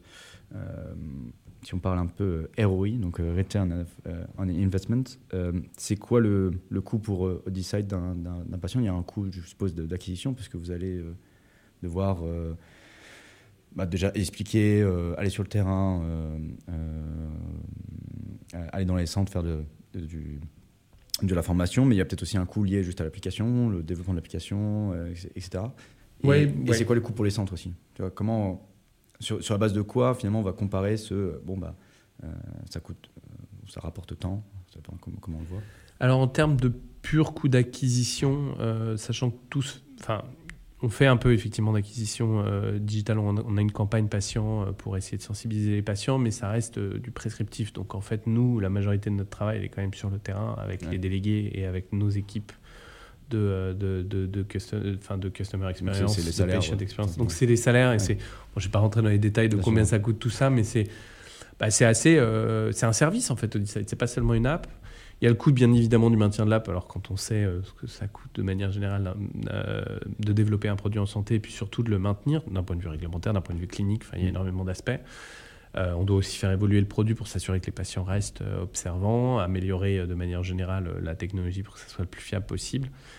Euh, par contre, en termes de pur coût euh, de COGS, hein, euh, on a une boîte qu'on donne en fait qui permet de, qui est donnée au moment de la prescription, hmm. qui permet de poser son téléphone pour avoir un confort d'utilisation qui est un peu plus important et qui est aussi un. Ils ne vont pas l'avoir juste dans la main. ouais, voilà, bah, ils peuvent, hein, mais c'est plus facile de le poser sur la. C'est un, étui qui aussi crée un, un, lien physique entre le moment de téléchargement, enfin entre le moment de la prescription et le moment du téléchargement. Quand on a mis en place cette boîte, c'était en 2019, il me semble, 2018, notre taux de conversion, il a monté de 50%. Parce qu'en fait, il y a toujours une latence entre le moment où ils sont prescrits et le moment où ils téléchargent l'appli. C'est-à-dire qu'il y avait 50%, les 50% plus de patients qui, même s'ils avaient la prescription, utilisaient derrière l'application. Grâce à la boîte, ouais. Grâce à, grâce à la petite boîte. Ouais, parce qu'il y a un peu d'explication déjà à l'intérieur. Et puis hmm. qu'on a une patientèle qui est relativement âgée, qui n'est pas forcément enfin, alerte, ou en tout cas euh, qui a qui n'a pas encore éprouvé autant que nous euh, les bienfaits du digital. Et du coup, on s'est rendu compte que d'avoir un lien physique, c'était tout bête, hein, mais un lien physique entre le moment de la prescription et euh, mmh. le téléchargement, c'était hyper important. Et puis même pour le médecin, c'est des, des, des, visual cues, euh, comment dire, enfin c'est vraiment des, ah oui c'est vrai j'ai mes boîtes, il faut que je prescrive mmh. Decide. Pour le patient, il le voit à la maison, ah mais il faut que je fasse mon test Decide pour ma vue. En fait, c'est des trucs qui sont importants et, on se rend compte qu'au final, ce qu'on fait, c'est souvent ça. C'est vraiment le lien entre le physique et, euh, et, le digital. Et pour avoir un réflexe et rentrer dans le quotidien, il faut qu'il y ait quand même quelque chose. Ben voilà, il y a les notifications, il y a tout ce qu'on fait d'un point de vue digital, mais il y a un accompagnement qui est important. Les, les, les, les, choses physiques qui sont palpables, qui sont qu'on voit, qui sont devant nous, euh, elles, ancrent, j'ai envie de dire émotionnellement. Euh, euh, nous à l'objet. Enfin, je, suppose que c'est un. je, je, suis curieux de savoir un petit peu c'est quoi les mécaniques qui font ça, mais c'est ouais, c'est, étonnant. Hein. Ouais, c'est étonnant. Puis après, je pense qu'en fait, les patients, ils ont. Enfin, quand on va chez le médecin, on va chez le médecin, on a une prescription, on va chez le pharmacien, puis on a une petite boîte. Quoi. Ouais. Et en fait, on a voulu recréer ça. Et, euh, et donc, et donc et donc voilà, et euh, le, donc pour revenir sur la chronologie, une fois qu'on a eu notre article 51, bah c'est vrai que le but de l'article 51, c'est de faire émerger des nouvelles organisations autour de parcours de soins améliorés grâce, dans notre cas, au digital en ophtalmologie. Et la prochaine étape, c'est le remboursement de droits communs, et notamment avec les nouveaux décrets qui sont passés sur la télésurveillance. Alors ils ont d'abord euh, concerné les, les, les, les, pathologies du programme étape plus l'oncologie. Donc il y a tout, euh, tout plein de compères euh, de la télésurveillance qui sont en train de, effectivement, de passer au droit commun. Et nous, on va déposer un dossier effectivement euh, en parallèle de notre article 51 pour pouvoir passer de l'article 51 au droit commun auprès de la HS pour créer effectivement un, un, ben, un parcours de télésurveillance en ophtalmologie pour ces pathologies-là. Et alors, alors j'ai un peu passé du, du, du coq à l'âne, mais ça m'a fait penser à quelque chose. Euh, en Allemagne, il, se, voilà, il y a les mêmes, euh, mêmes politiques qui sont mises en place, notamment pour euh, donc un, dispositif qui s'appelle les DIGA, ouais. DIGA. Donc c'est essentiellement la même chose. Ça concerne, alors ça concerne plus ils sont moins tournés vers la télésurveillance, mais plutôt vers les, DTX, les, les, DTX, les thérapies digitales, donc plutôt les applications où, juste en l'utilisant, bah, en fait, en quelque sorte, c'est le traitement, c'est un, un, médicament digital, comme ça je décris. Euh, et euh, ils ont lancé ça, euh, ah, j'ai plus les dates, mais je crois que c'est 2019, donc ça doit être à peu près Ouais. au moment de ton article 51. Euh, et ils se sont dit, c'est génial, bah voilà, on a une trentaine de, de gigas qui sont remboursés, qui ont accès au, Mhm. euh, au, au marché. Et, euh, et en fait, après ça, ils se sont rendus compte, bah, c'est marrant, quand on regarde vraiment euh, le nombre de prescriptions, Bah oui, c'est pas tant. mais non. Euh, donc là, ce que je comprends, c'est que tu étais aussi un petit peu dans cette étape-là, tu avais ce plafond, et tu es passé de 40 pr- prescriptions à 1000, je je- je- je sais plus exactement Ouais, c'est ça, 1000 par mois, ouais. Et maintenant, je me dis, en fait, c'est quoi l'étape d'après? Parce que si tu as la prescription, c'est pas pour autant que, comme on l'a dit, euh, c'est pas pour autant qu'un patient utilise son traitement. Donc, euh, est-ce que as, tu peux nous en dire un petit peu plus aussi sur euh, finalement la rétention, l'observance du Ouais. patient au traitement? Est-ce qu'une fois qu'il est, il est passé chez l'ophtalmo, qu'il a, qu'il a maintenant sa petite boîte, voilà, est-ce que tous les patients ben, continuent depuis le début? Est-ce qu'il y en a qui arrêtent? Comment vous faites pour travailler ça? Oui, c'est une bonne question. Alors, sur le cas du, du DIGA proprement parlé, je crois qu'il y avait un écueil quand même sur le DIGA, c'est qu'il n'y a pas du tout d'incentive aux médecins. Donc au bout de deux ans, 53% des médecins n'étaient même pas au courant de ce qui Mm. se passait au niveau du Ça DIGA. justifie, ça justifie peut-être euh, cette... Donc du coup, il n'y avait pas du tout d'adoption ou très peu d'adoption et très peu de médecins qui se mettaient à la prescription parce qu'en fait, euh, malheureusement, c'était pas valorisé. C'est du temps et. euh, Exactement. Donc je, je pense que c'était un écueil. Ils sont certainement en train de réfléchir là-dessus. Et puis c'était sur des thérapies digitales qui sont un modèle un tout petit peu différent de la télésurveillance. Euh, mais quand même, en fait, le- le- la prescription nécessite une éducation et donc nécessite quasiment une consultation spécifique en fait quand tu y réfléchis. Ouais. Donc ça c'est le premier point. Sur le deuxième point, nous on y a pensé en amont. Enfin pour nous, venant du gaming, euh, la rétention, l'engagement, c'est la clé. En gros, la première chose qu'on a fait, c'est pour ça qu'on a choisi de faire un jeu, c'est de s'assurer que le patient allait revenir suffisamment et rester suffisamment longtemps parce qu'on suit des pathologies chroniques. Donc parfois ils vivent 4, 5, 6, 7 ans. Comment on fait pour les garder captifs aussi longtemps ouais, que ça ouais. Et donc on a créé des sessions euh, hyper courtes quotidiennes en se disant, euh, on leur demande quotidiennement, ils vont revenir tous les 3 jours. Les médecins nous demandent un test toutes les semaines. Donc ça va nous permettre d'établir notre protocole parfaitement. Et c'est ce qui s'est passé. Et aujourd'hui... euh, Parce que s'il si, s'il manque les, les rendez-vous, il n'y a pas assez de données pour. euh, Ouais, exactement. C'est-à-dire qu'ils nous demandaient une fois par qualifier. semaine, mais on, on disait aux médecins, et d'ailleurs là on a été un peu à l'encontre de ce que nous disaient les médecins, ils disaient oui mais vous demandez trop, et on leur dit mais si on leur demande une fois par semaine, ça rentre pas dans, c'est pas, pas un réflexe, et il suffit que le patient rate une fois pour qu'en fait il n'y ait plus de pertinence au suivi euh, longitudinal. Et maintenant il n'y a plus de questions par rapport à ça d'ailleurs. Et en fait on s'est rendu compte, au Decide, donc une- on a une patientèle moyenne d'âge de 72 ans, une rétention au bout d'un an qui est encore à 40% environ. Et les patients viennent en moyenne tous les 3 jours. Donc on- un patient actif sur un an, comme je le disais, 3-4 jours, il, il fait 77 tests d'acuité visuelle. Donc on avait une certitude sur déjà l'utilisation du patient. Nous, ça a été la première chose. Avant d'aller au remboursement et tous ces Ah oui, trucs-là. Avez fait le chemin inverse. En Ah fait, ouais, ouais, de- nous- de- nous, mais venant du jeu, je le voyais pas autrement. Et en fait, quand j'ai commencé à discuter avec les gens, les gens le font différemment, tu vois. Ils le Mhm. font beaucoup plus comme un médicament, c'est-à-dire que tu te bats pour avoir ton remboursement. Et normalement, une fois que tu as le remboursement, c'est fait, Exactement, quoi. ouais. C'est une vision différente, mais euh, appliquée à des. Finalement, au même vecteur. C'est un produit de santé, quoi. Et mais je pense qu'on peut pas faire autrement dans le digital. Quoi. Le problème, c'est que pour la première fois, les médecins ont accès à l'arrière-cuisine. C'est-à-dire, ils voient ce qui se passe chez le patient. Ouais. Avant, ils donnaient un médicament, ils estimaient que le- globalement, le patient, il, il suivait exactement ce que le patient disait. Ouais. Et il y avait des trucs assez intéressants. Ça, ça- ça va faire mal de voir un peu la réalité. Ouais, des fois. exactement. Donc du coup, c'est un peu violent hein, quand on utilise le digital parce qu'on a des données de vie réelle et du coup, on se rend compte, bah, sur 10 patients, j'en ai 5 qui utilisent encore, ah, ça marche pas votre truc. Et en fait, non, mais en fait, il n'y a rien qui marche hein, dans ces cas-là parce que quand on regarde les traitements qui sont des traitements, euh, les anti-VEGF, euh, traitements qui permettent de maintenir la vue, donc qui sont extrêmement importants, au bout d'un an, la rétention, elle est de 50%, l'observance. Donc il y a 50% des patients qui arrêtent. Qui.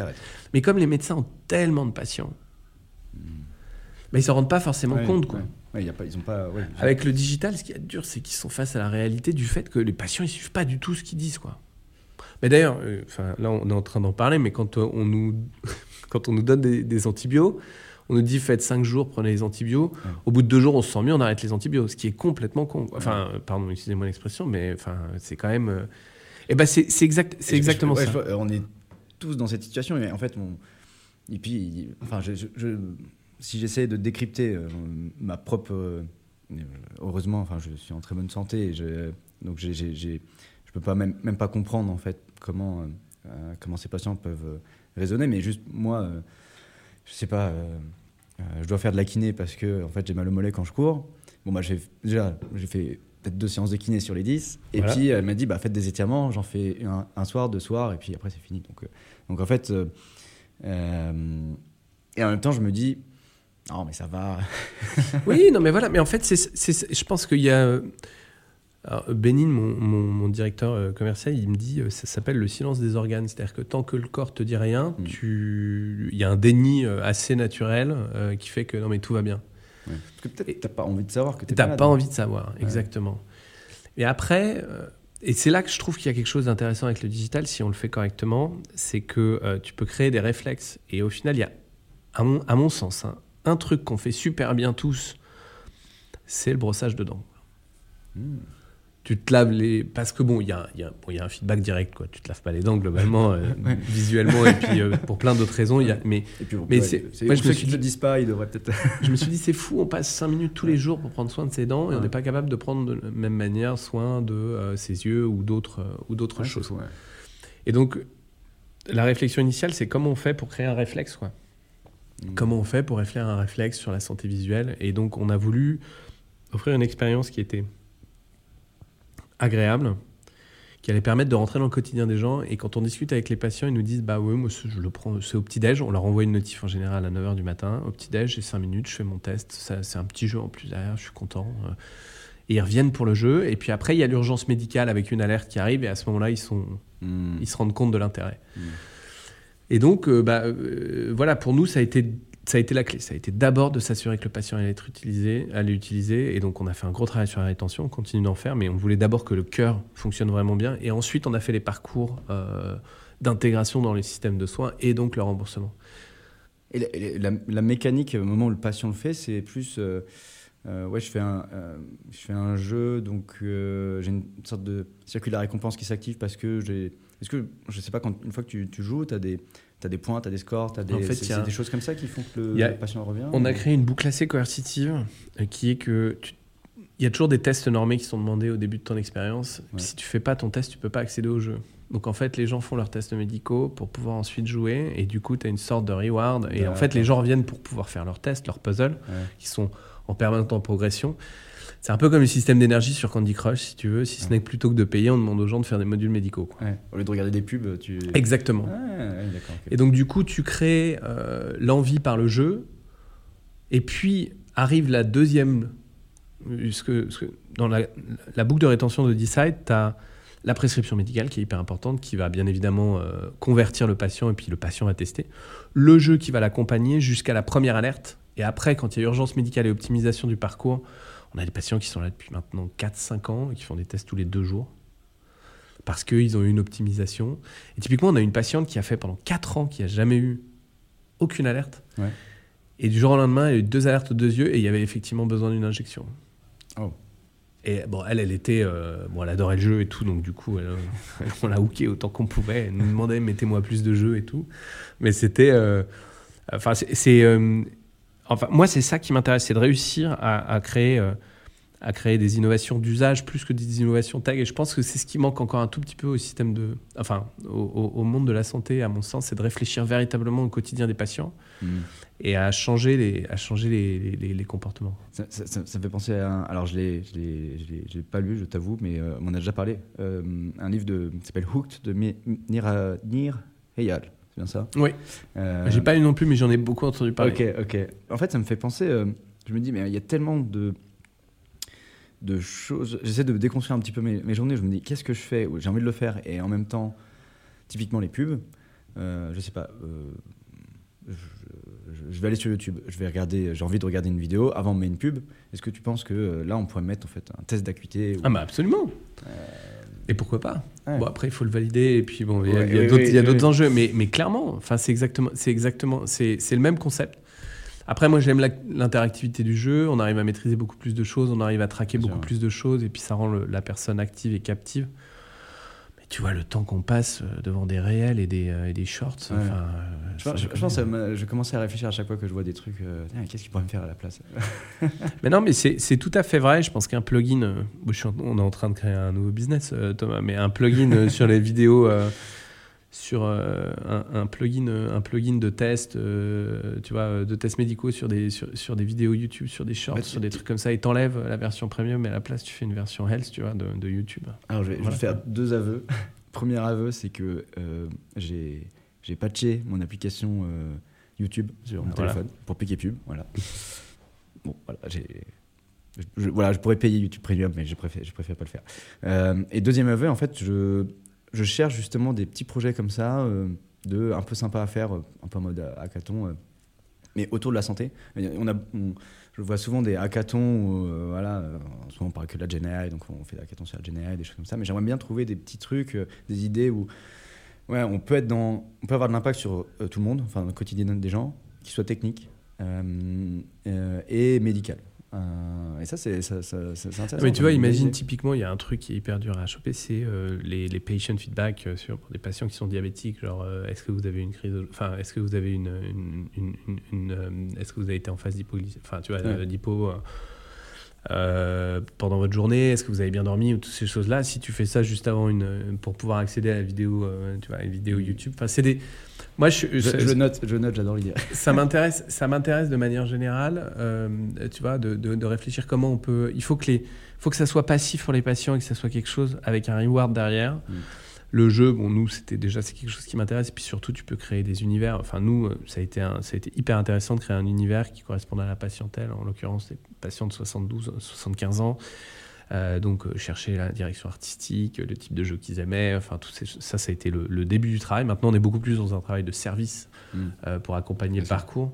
Il y aura certainement d'autres phases de développement de jeu, mais mais ouais, c'est. Euh, enfin, nous, la rétention, je, pense qu'il y a beaucoup de gens qui sous-estiment, et puis surtout, on se cache un peu sur les données. Euh, enfin, on se cache un peu derrière nos données de rétention dans les études cliniques. Alors, dans les études cliniques, les patients, ils sont payés, donc forcément, ils vont faire les, ils vont faire mmh. les tests. Donc, il y a un biais qui est énorme sur les résultats d'une application digitale en études cliniques versus en vie réelle. Et ça, personne n'en parle.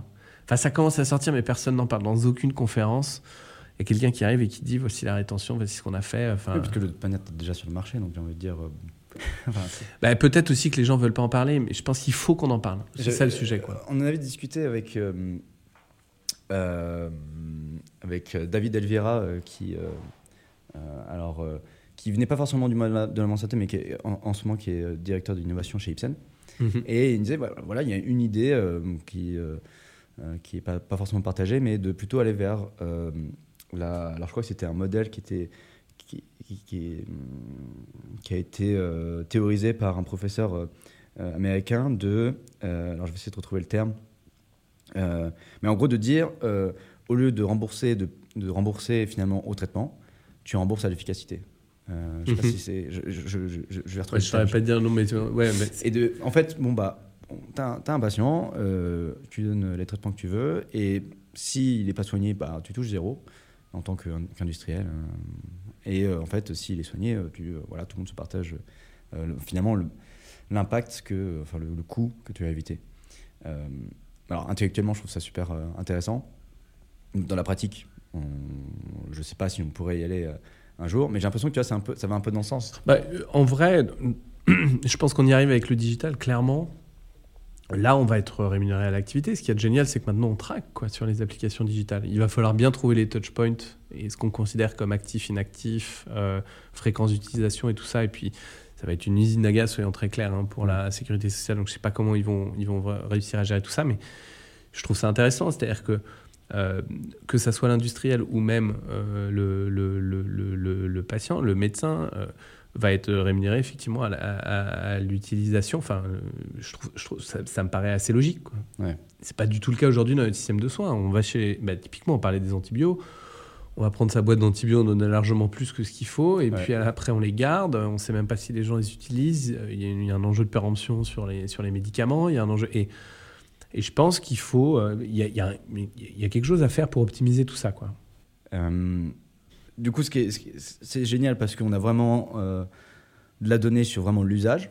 Ouais. Euh, le patient l'utilise à tel jour, il a ouvert, pas ouvert, et, euh, versus juste j'ai une prescription et ensuite la boîte d'antibiotiques, on ne sait pas ce qui se passe.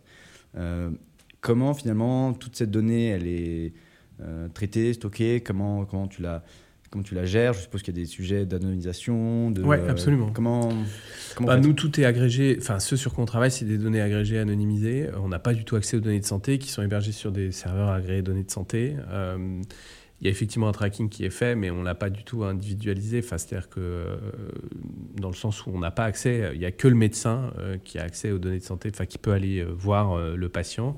En revanche, nous, on peut faire des corrélations, bien évidemment, parce que c'est anonymisé. Et du coup, on, en fait, on, on, gère avec les, les données agrégées anonymisées. Quoi.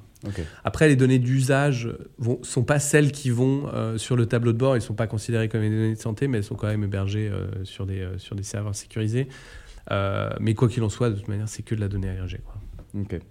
Et, euh, et qu'est-ce que concrètement vous en, euh, vous en faites? Est-ce qu'il y, y, y, a une fois vous avez regardé la donnée, vous êtes ok, il y a un truc qu'on n'avait pas compris, c'est ça. Ou, tu vois, je me, je me dis, c'est difficile, tu vois, de, de, de, ok, on a de la donnée, on, on, essaie de collecter le maximum de données possibles. Bon, on a de la donnée, mais concrètement, qu'est-ce que, quelle valeur ça a quoi. Ouais, ouais, bah, on fait beaucoup de corrélations. Bah, on a une équipe data, enfin, euh, encore une fois, venant du gaming, je crois que notre, notre, stack de tracking doit avoir 350 ou 400 trackers dans, dans, dans le jeu. Euh, à tous les, un, tracker, donc c'est. Euh, c'est un, un, point de données qu'on veut mesurer. Quoi.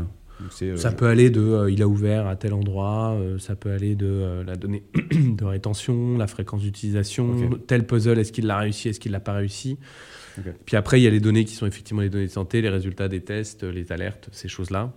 Après, on essaie de faire des corrélations entre ce qui se passe en termes d'usage et euh, les tests. On voit bien évidemment que les gens qui utilisent plus. Alors, il y a un point qui est intéressant, c'est que aujourd'hui, dans Audisite, tu peux, si tu veux, faire que les tests médicaux et pas faire le jeu. Tu vois, puisque tu, c'est Parce que le jeu vient après. Euh. Exactement. Et en fait, on se rend compte que les patients sont deux fois moins retenus et donc font deux fois moins de tests que les autres. Donc, mm. euh, on dit aux médecins, qui a été un premier truc, hein, euh, il a fallu les convaincre par la donnée, que en fait, le jeu a un impact indirect sur la qualité du parcours. Quoi. Ok. Ah oui, ça vous Et donc, du coup, maintenant, ils prescrivent le jeu. Quoi. Et ça, on l'a vu effectivement dans, la, dans, la donnée directe. Ça nous a permis en fait de, de, crédibiliser. Bah, faites le test médical. Faites le test et puis vous avez le jeu, c'est sympa. ouais, d'accord, ok. Mais ils le décorrélaient. Quoi. Maintenant, ils disent c'est l'expérience Decide, point. C'est-à-dire que c'est et c'est vrai, même si c'est pas Odyssey, enfin c'est pas le jeu en soi qui, euh, qui va donner la, donnée de santé, c'est grâce au jeu qu'on va avoir de la fréquence d'utilisation. Sans fréquence, plusieurs choses. On n'a pas assez de tests. Euh, les alertes sont beaucoup moins sensibles. C'est-à-dire plus on a de tests, plus on va avoir une, une spécificité. Tu, vois vraiment la, bah, bien sûr, la, variation. Euh. Quelqu'un qui fait un test toutes les trois semaines, euh, ça peut être là, et puis tout d'un coup on va avoir une alerte, alors qu'en fait, tu vois, il y a une variabilité qui fait que potentiellement elle remonte le jour d'après, ça, ça arrive.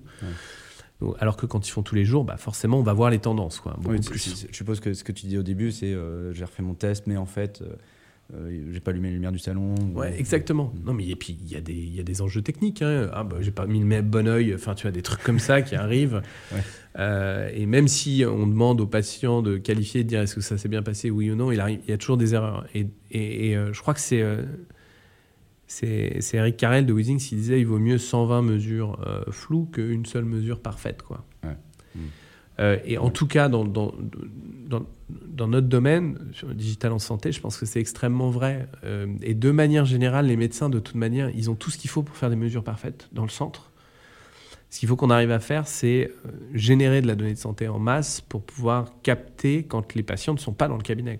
Enfin, il est là l'enjeu aujourd'hui du digital en santé, à mon sens. Et pas seulement, mais en tout cas, c'est un gros point. Et en plus de ça, une fois que tu auras ça, c'est-à-dire une fois que tu as des données longitudinales sur des, sur des parcours de soins qui sont importants, bah forcément, ça va fider après des modèles d'IA. Donc, tu vas, avoir de la tu vas avoir de la prévision et de la prédictibilité qui est beaucoup plus précise. Oui, donc elle a, la donnée a une valeur en plus de euh, prendre des décisions ou d'informer de, de, euh, les, les, utilisateurs, les médecins. Ça va permettre derrière de faire d'autres choses, de, créer des modèles. Enfin, la, la donnée elle-même, enfin, tu, pioches plein de valeurs différentes euh, de. J'avais un, j'avais un graphe qui était hyper intéressant où j'avais pris le même patient à deux jours d'intervalle. Euh, on avait fait, euh, on avait enlevé des points de données en fait. D'accord. pour, pour, pour, pour, étayer notre point. Et on avait montré avec une courbe que s'il avait fait ses tests tous les trois jours, c'était complètement flat. Si on prenait les trois jours d'avant, c'était complètement fluctuant. Quoi. Et donc en fait, c'est ça qui se passe aujourd'hui quand tu vas chez le médecin. Euh, ça se trouve, ça va très bien, mais en fait, ça va pas. Tu vois ce que je veux dire? Et l'avantage de prendre, effectivement, de capter pas mal de données, c'est que tu vas pouvoir être beaucoup, au plus près de ce qui se passe véritablement euh, au niveau de la pathologie. Donc, euh, donc c'est pour ça que la, la, la, la, mesure fréquente est extrêmement importante. Et qui dit fréquence dit rétention, dit observance. Et donc derrière, créer mmh. des des, des, réflexes et, des, et des, des, usages quotidiens est indispensable. Ouais, donc la fréquence est clé. Et, ouais, et tu vois, en étude, on a des, protocoles. Donc en fait, en étude, on dit euh, vous utilisez tous les matins euh, l'application et après, forcément, bah, c'est nickel. On a des études cliniques qui sont. Euh, ouais. Voilà. Et c'est pour ça que je pense que la HAS et de manière générale, les autorités publiques demandent de plus en plus de données de vie réelle parce que parce que c'est vrai que c'est beaucoup plus, beaucoup plus impactant. Quoi. Et d'ailleurs, qu'est-ce qui se passe quand justement toutes ces. On entend beaucoup parler hein, des données de vie réelle. Euh, Qu'est-ce qui, concrètement, la HS dit, euh, donc un, je prends l'exemple d'un dispositif médical qui est sur le marché, vous avez déjà fait des études euh, bah, à ce sujet qui démontrent l'efficacité, etc. Euh, et la HS va faire quoi? Elle va revenir 5 ans plus tard. Bon, bah maintenant, on veut des données vie réelle, donnez, donnez-les nous. Qu'est-ce qui se passe en fait? Non, mais il les faut avant, quoi. Ah enfin, oui. nous, on a besoin pour soumettre le dossier, il faut qu'on ait des données qui soient robustes quand même. Enfin, il y a une exigence et qui est bien normale, euh, clinique. Euh, pour pouvoir accorder. Euh, il y a toujours des, des clauses de revoyure, mais au moins pour accorder le, le remboursement, il faut qu'on arrive avec euh, des données euh, qui prouvent que par rapport au standard of care, euh, au parcours de soins traditionnel, bah, apporte un vrai plus. Ouais. Et vous, vous, comparez à quoi d'ailleurs? C'est vrai que je ne t'ai pas posé la question. C'est là que c'est. Sur l'article 51, il y a, vous avez un bras de contrôle. Enfin, c'est. Euh, ouais, c'est là que c'est plus tricky parce que le, bla, le, le, bras de contrôle, il faudrait faire avec la grille d'Amsler, mais euh, la grille d'Amsler, c'est un papier sur un frigo. Quoi. Donc ouais. on a commencé à en discuter avec la HAS et c'est un point qui est pas évident. Quoi. Ah ouais. Donc on essaie de réfléchir, euh, on travaille beaucoup là-dessus justement, okay. sur comment tu te compares à quelque chose qui n'est pas digitalisé, qui n'est pas forcément traqué, euh, quels sont les endpoints que tu vas choisir pour pouvoir montrer l'efficacité de ton produit. Est-ce que ce que tu as toi considéré comme quelque chose d'efficace va être suffisant pour les autorités publiques? Il y a beaucoup de sociétés aujourd'hui qui sont dans le même cas que nous, avec, euh, qui arrivent avec des parcours de soins qui n'étaient pas digitalisés, avec des standards of care qui n'étaient pas euh, digitalisés. C'est extrêmement dur de, euh, de comparer. Alors, la réponse évidente, c'est que tu fais un RCT pendant deux ans avec 2000 patients, mais j'ai pas 60 millions d'euros. Enfin, j'exagère, mais j'ai pas X millions d'euros à investir dans un RCT. RCT c'est un randomized clinical trial avec deux bras. Et puis parfois, c'est pas adapté aussi. Et en fait, je pense qu'on on est tous en train d'apprendre en marchant, y compris les autorités publiques, de trouver les bonnes manières d'évaluer des solutions qui, c'est vrai, changent un peu euh, bah, à la fois les parcours de soins, mais aussi la manière dont on évalue euh, les, les, solutions. Alors justement, à ce sujet, euh, donc là, j'avais, j'avais discuté avec Vincent Vercamer hein, pendant, pendant l'été, mmh. qui du coup va nous expliquer, pour justement favoriser ben, l'émergence de solutions digitales dans le parcours de soins, d'essayer de ben, les rembourser, de leur proposer un remboursement anticipé. J'ai l'impression que, en fait, c'est proposer à tout le monde ce que tu as pu avoir avec l'article 51. Ouais. Euh, euh, et une des grosses questions, c'est ben, finalement comment on prouve l'efficacité, peut-être avec moins de data points, combien, est-ce que. Euh, euh et au bout d'un an, ben, en fait, ça, vous, ça, donne un an pour avoir des, des, des, de la donnée, pour derrière aller chercher le remboursement tu disais que les autorités sont en train de, s'adapter. Est-ce que, oui, ça, ça va dans, le bon sens? Est-ce que c'est ça qu'il faut faire aujourd'hui? Euh, Quand tu dis, euh, voilà, il faut changer quelque chose, il euh, faut que les, autorités sont en train d'apprendre, est-ce que c'est, euh, finalement, c'est de, ça dont on parle? Ou est-ce qu'il y a des, des, choses, justement, que toi, tu vois, tu te dis, euh, non, mais là, on n'y est pas encore, il faut, euh, il faut changer. Ah oui, oui non, mais en fait, je trouve que ça avance très bien. Et en France, étonnamment, je pense que ce qu'on est en train de créer est assez unique et, et, assez génial, en tout cas sur le papier. Ouais. Sur l'envie, sur la philosophie, euh, que ça soit le PECAN, euh, les décrets sur la télésurveillance, c'est très bien. Donc les accès au marché sont bien plus évidents. C'est-à-dire qu'aujourd'hui, il y a des modèles qui, qui à l'époque, quand on s'est lancé, il n'y avait rien. Donc, euh, clairement, il y a des modèles qui vont permettre à des solutions comme les nôtres et d'autres à euh, de trouver leur business model et un modèle récurrent. Le vrai problème, c'est si derrière, on met des conditions d'accès au marché qui sont impossibles. Des conditions en termes d'évaluation, mais aussi des conditions en termes techniques. Ouais.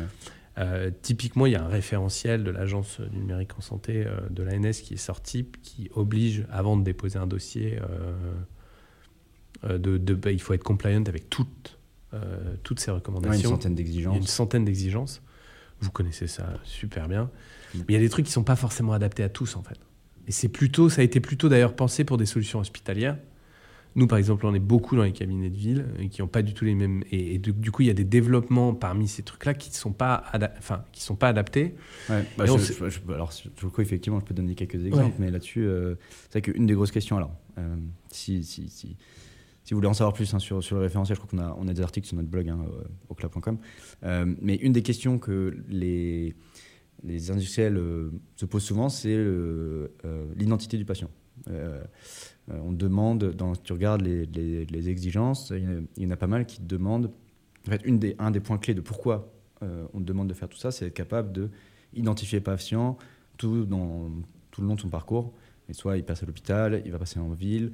Euh, en fait, vous téléchargez l'application sur Odysseus, ben, on sait que en fait, c'est bien ce patient-là qui était à l'hôpital avant, et du coup, on va pouvoir lier les deux pour, je suppose, ben, avoir des parcours euh, pour les rembourser correctement, euh, faire de la recherche, etc.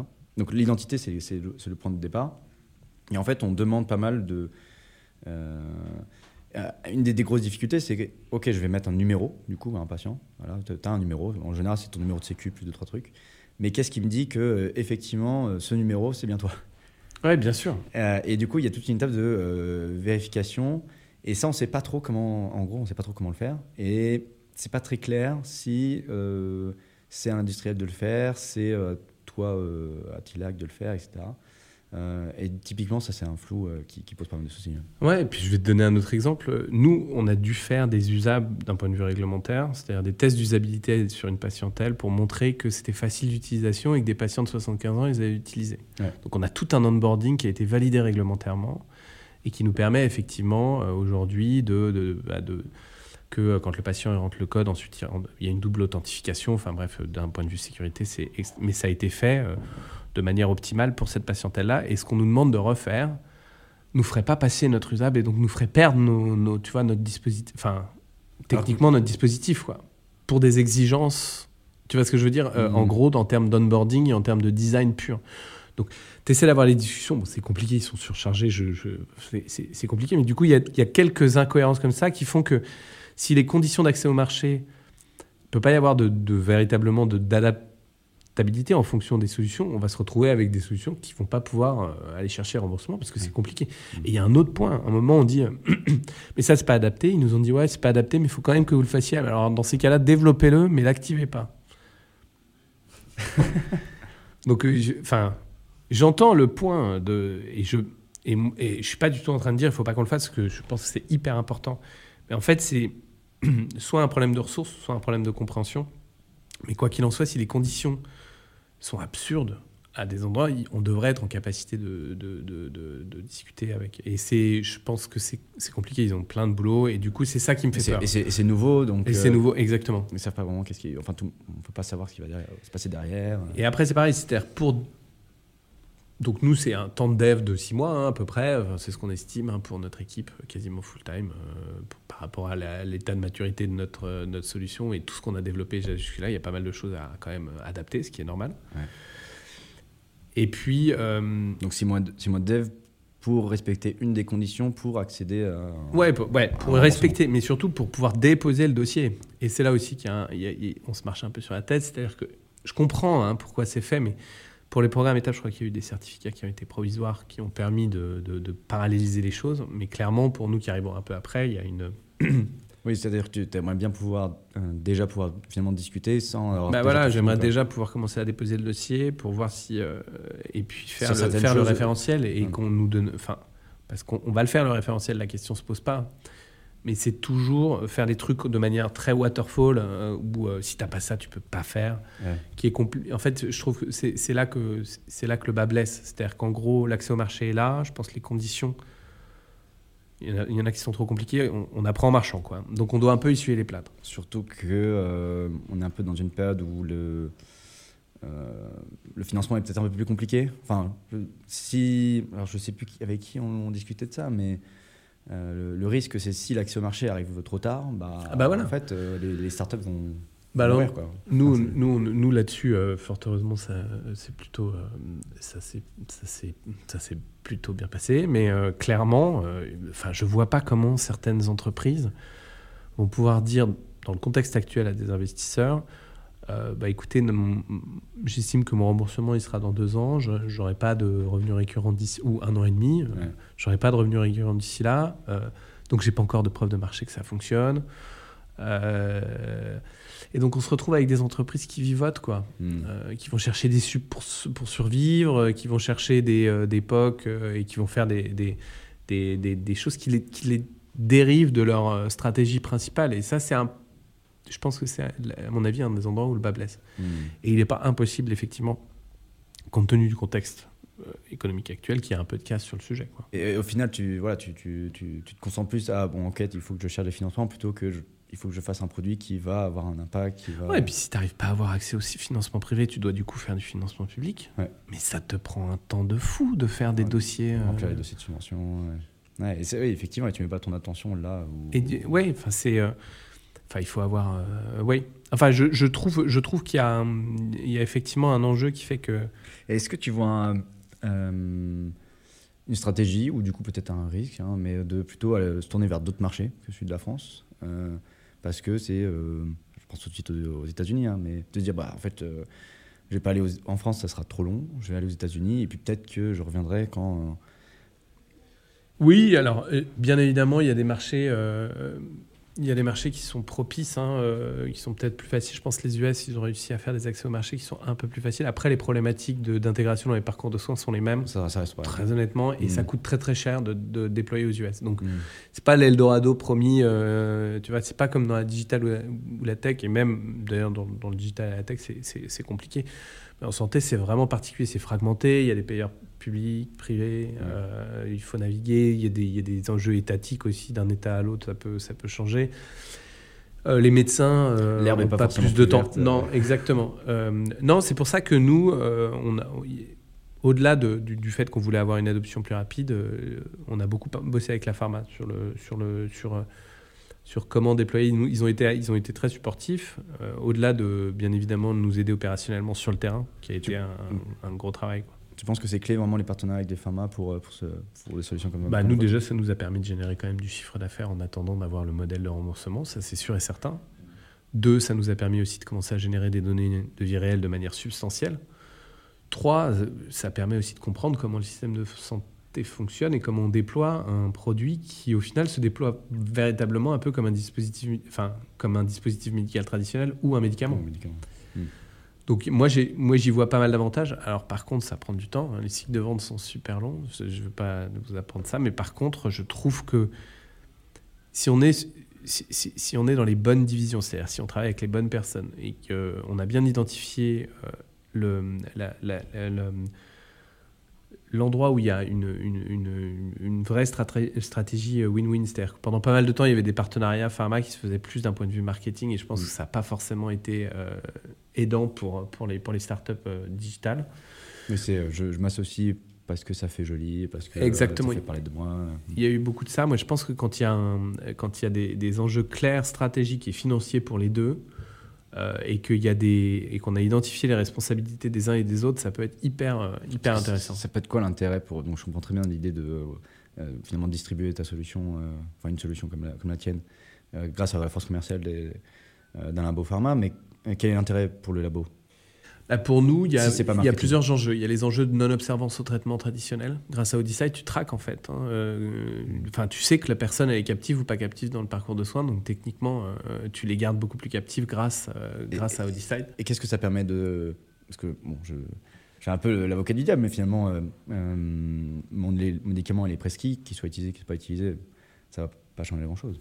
Non, il pas. Ben non, le patient qui arrête le traitement, il est plus prescrit. Donc c'est une perte sèche importante, un patient mm. qui arrête le traitement. Surtout les injections. Quand mm. les injections sont à 800 ou 400 euros, euh, c'est des, euh, des, parcours de soins qui, euh, bah, qui, qui, nécessitent une optimisation et qui vont permettre aussi de garder le patient captif beaucoup plus longtemps dans le parcours de soins. Et ça, c'est, et ça, c'est intéressant pour toute la chaîne de valeur. Pour la pharma qui va bah, forcément bah, pouvoir garder un patient plus longtemps dans le parcours de soins, donc vendre plus d'injections. Mm.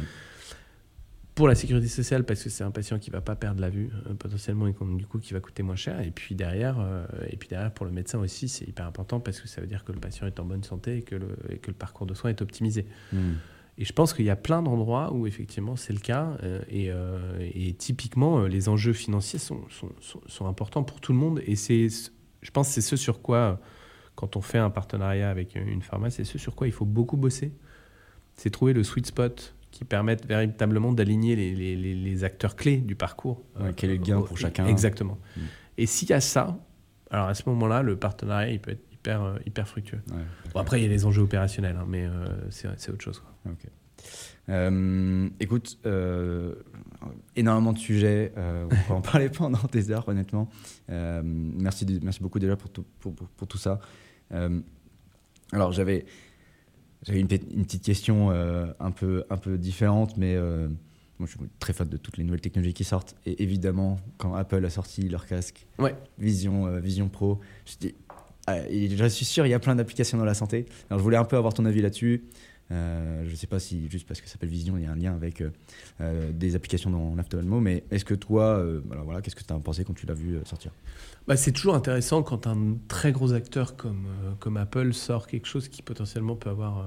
Bah, dans le domaine de la vision, c'est hyper intéressant parce que ça nous permet d'être euh, quand même très proche de l'œil, potentiellement de faire du champ de vision, de potentiellement euh, faire, des, faire, des vidéos, faire des photos aussi du fond d'œil. Euh, je pense que ça va être hyper intéressant. Par contre, va falloir du temps avant que ça devienne quand même quelque chose de mass market. Évidemment.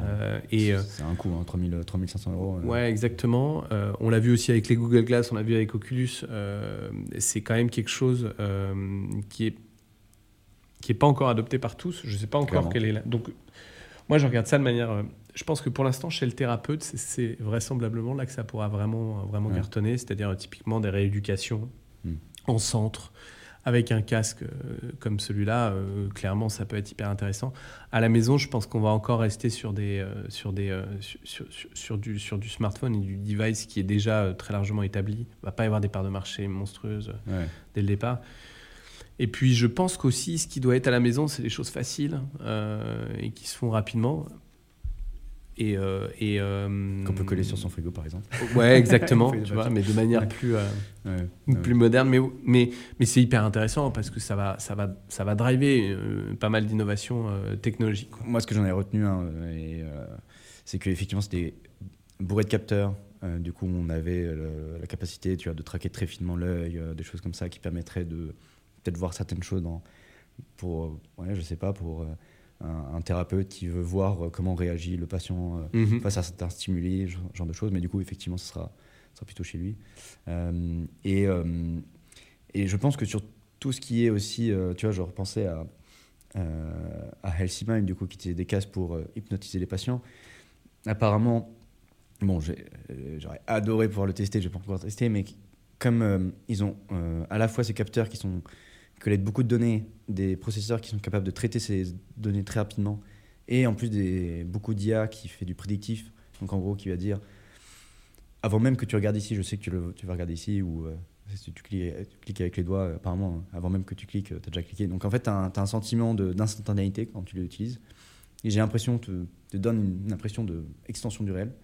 Je pense que ça pourrait avoir des applications vraiment de thérapie en elle-même. De, ouais, c'est sûr. as, voilà, tu, tu, tu euh, je me rappelle d'un. Quand j'étais gamin, j'étais fan de Dr House. Puis il y avait un épisode où.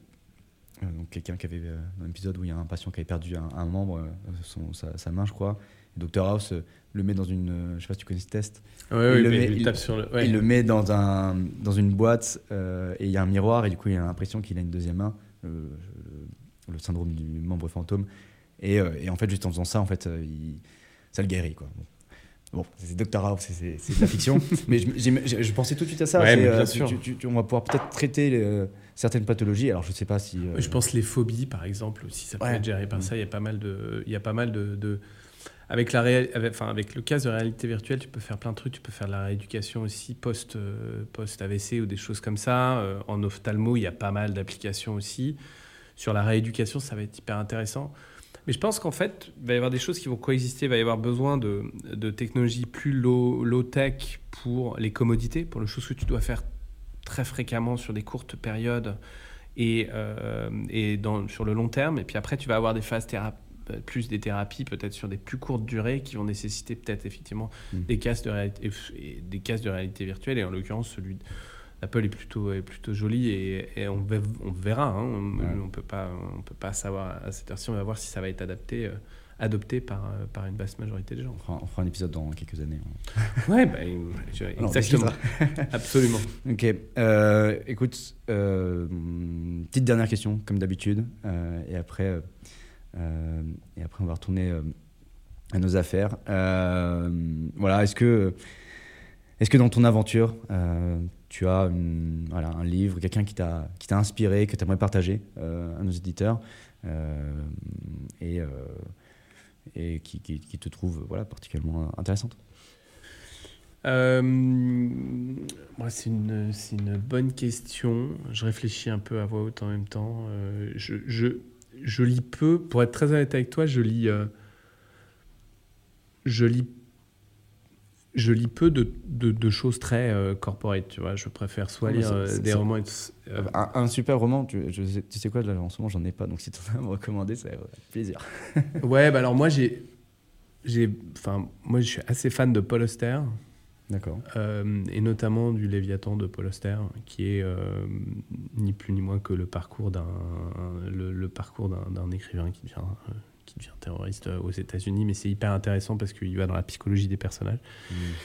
Et moi, ce qui, qui m'intéresse de manière générale quand on fait ce qu'on fait, c'est l'aspect euh, globalement humain. Une entreprise, ça doit, euh, ça doit respirer. Il faut, aussi, il faut aussi comprendre un peu comment fonctionnent les gens. Et aussi, c'est pareil chez le patient, il faut essayer de comprendre. Moi, c'est vraiment, je trouve, le, le, truc le plus intéressant de manière générale, c'est d'aller c'est d'aller chercher à la psychologie pour créer des, usages. Et je pense à Paul Auster parce que je trouve que ce qu'il écrit, c'est absolument fantastique. Et le attends, j'avais trouvé ça absolument génial. Donc je te conseille ça. Ok, je, vais le noter. Je t'en ferai, euh, part. Écoute, Edouard, merci beaucoup. Euh, archi intéressant. Euh, on va essayer de continuer sur ce sur, ces, euh, cette thématique des modèles économiques. Et voilà, on a un, peu abordé, mais j'aimerais bien aborder un peu plus ce modèle du, enfin, tout ce qui se passe autour du financement. Ouais. Euh, parce que ça paraît très intéressant. Et euh, bah, écoute, euh, je t'encouragerai à. Je t'enverrai le lien. De, Avec plaisir. écoutez, merci beaucoup à tous ceux qui nous ont écoutés. Et n'hésitez pas à vous abonner, justement, pour ne pas louper le prochain épisode. À bientôt. Merci.